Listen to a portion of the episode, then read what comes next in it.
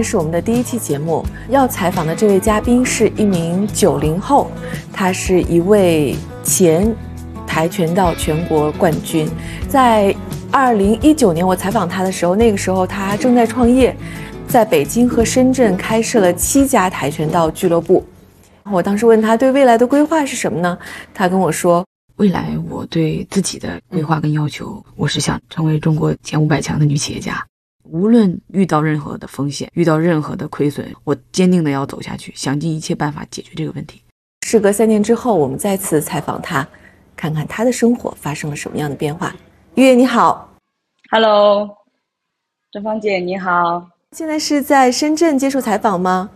呃，是的，我现在在呃深圳实验学校，然后在我的办公室里边，后面就是我们学校的操场。二零一九年我们第一次采接受采访的时候，我记得那会儿还是一名创业者，也是一名退役的运动员、教练员的身份。那现在呢，经过了三年的时间，啊，现在我是深圳实验幼儿园的呃体育专教的老师。二零一九年的那七家跆拳道俱乐部现在怎么样了呢？呃，当时是在二零一九年的时候呢，到了疫情通知，大家都在居家隔离的时候，很多的这些学生啊和孩子们都开始进行这种上网课，那实体的教学就越来越少。但是我们还要面临着一些房租成本，还有一些这个教练员成本以及一些场地的其他费用，所以呃，在二零一九年到二零二零年的。这一年时间都在处理一些关于，呃，跆拳道馆要转让啦，没办法，实在是经就是经济上和能力上，还有就是大环境上面，就会受到很多的影响。跟你聊的时候，我知道每一个这个跆拳道馆应该都像自己的孩子一样，但那个时候自己所面临的真实的情绪是什么样的呢？二零年的三月份，我们就跟场地方结束了这个签约和合同。那会儿感觉心里面是那种觉得，只是短暂的，可能我还会再开馆。我只是把这个东西挪到了家里面的这个库房啊、仓库，暂时放一下。后来发现呢，疫情就一直这样延续。但是那会儿已经有很多家长都在要求要退费呀。那我作为一个专业运动员，我觉得家长对我的信任是非常重要的。所以我说没问题，就满足大家。同时，我还在家里开展线上的免费的公益跆拳道课。我就在想，我拿什么去退给家长？我那会儿是在深圳实验幼儿园做外聘的教练，也是给一些俱乐部进行教学。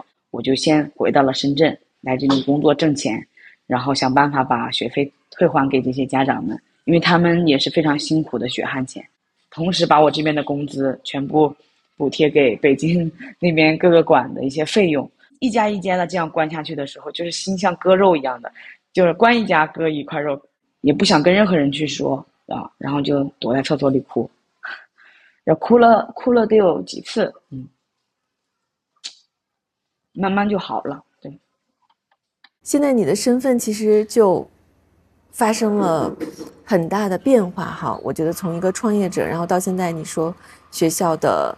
老师，我想这个变化，您内心里边自己肯定也是，就像你说，经历了很多，现在能够适应这些变化了吗？其实对我来说就是一种转型吧，就是可能从一个嗯教练员，然后呢到经营者，然后到创业者的一个状态，转型到一个面对学校，你是有一个责任，你是教师的责任，所以说转型到老师，我会觉得我更喜欢老师的这份工作。因为可以让我更坦然，可以让我更释放自己的能力给大家。我不需要再去想我今天房租交不交得起，我明天我的，呃，水电费怎么办？然后我的宣传，我的哪里来学生？然后我就还蛮高兴的，我还觉得哦，原来可以，嗯，做这件事情也是得到我最初的这个初衷。我觉得我的想法其实不就是想要去让更多的孩子接触到体育、训练体育、练习体育吗？那与其通过学校的这样的方式，作为一个老师，我觉得能够更好的去诠释我当初最初的那颗初心，所以我就选择在学校里面一直任职下去。所以内心的这个创业梦还在吗？未来疫情肯定会结束，结束了之后，还会有这样的想法继续开馆吗？嗯，自己开馆可能性就会不是特别大，因为我觉得自从经历过了这些过程以后，我发现我们需要的是团队，其实不是你自己一个人能搞定的，所以我会以投资的身份去投资，会把自己挣的钱和经经验，然后变成一个整合，成一个资本去给更多的人服务，让更多的人开更多的馆，然后呢，我就做个顾问，或者是给他们教教学呀，然后再投点钱就可以了。变懒了，也不能这么说。但是我觉得，不管从哪一个层面上来说，你就是一个特别爱折腾的人。这跟运动员的经历会不会很有关系？是的，就是运动作为运动员来说，就从小到大都是喜欢一个积极向上，然后嗯，在逆境中翻盘，然后在困境中去想办法，就是说开导自己，想办法去把就是把自己的。那大脑跟心全部敞开，啊，就是最坏能怎样，也就这样了，接受吧。就是告诉自己，你没办法，那比赛一样，你输了就是输了，你输了你只能去好好训练，你没有办法。你说你埋埋怨赛场还是埋怨任何人？转型到老师，我我觉得能够更好的去诠释最初的那颗初心。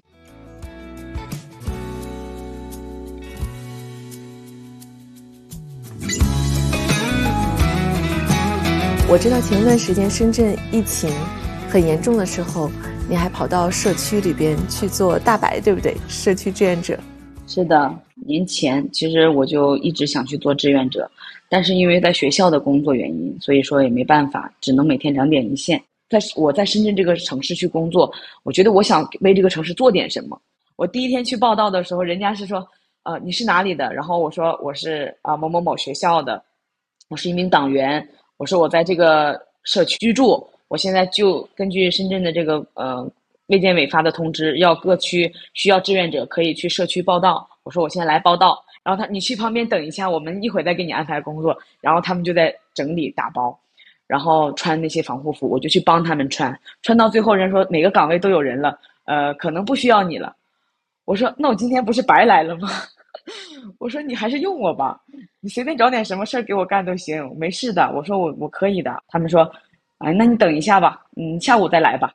然后我就知道，哦，原来这个事情是一个非常细致，而且是有统筹、有协调的这个过程。那我就在旁边又等了一会儿，快到十点的时候，他们说有一个人家里有事儿，呃，突然要走，说的可能没有人去扫码，所以需要一个人。哎，我说我来。你这感觉特别像那个经典的台本呢，就是 B 角，然后等待 A 角出现问题，然后 B 角上。对对对，三月十十五号那天，对我就第一天去当大白，浑身都很热，因为那会儿深圳已经回暖了，外边已经二十五度了。我穿着那个大白的防护服，从早上的十点，因为我怕别人把我换走了，我就不舍得脱。我早餐也没吃，连水也没喝，中午也没喝，我一直到晚上的六点。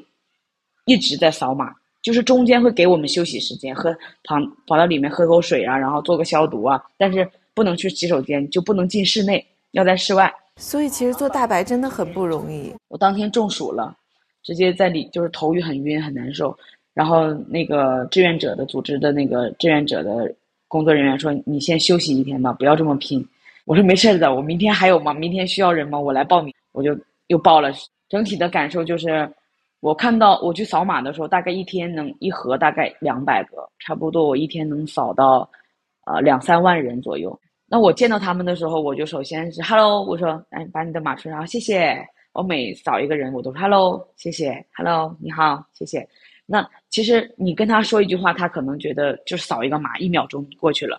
但是如果你呃，开心的状态给他，他在疫情的这种困扰下，他是没有那么焦虑的。我希望能够带给别人一些欢快呀、活泼的这种感觉。所以你是一个非常快乐的大白。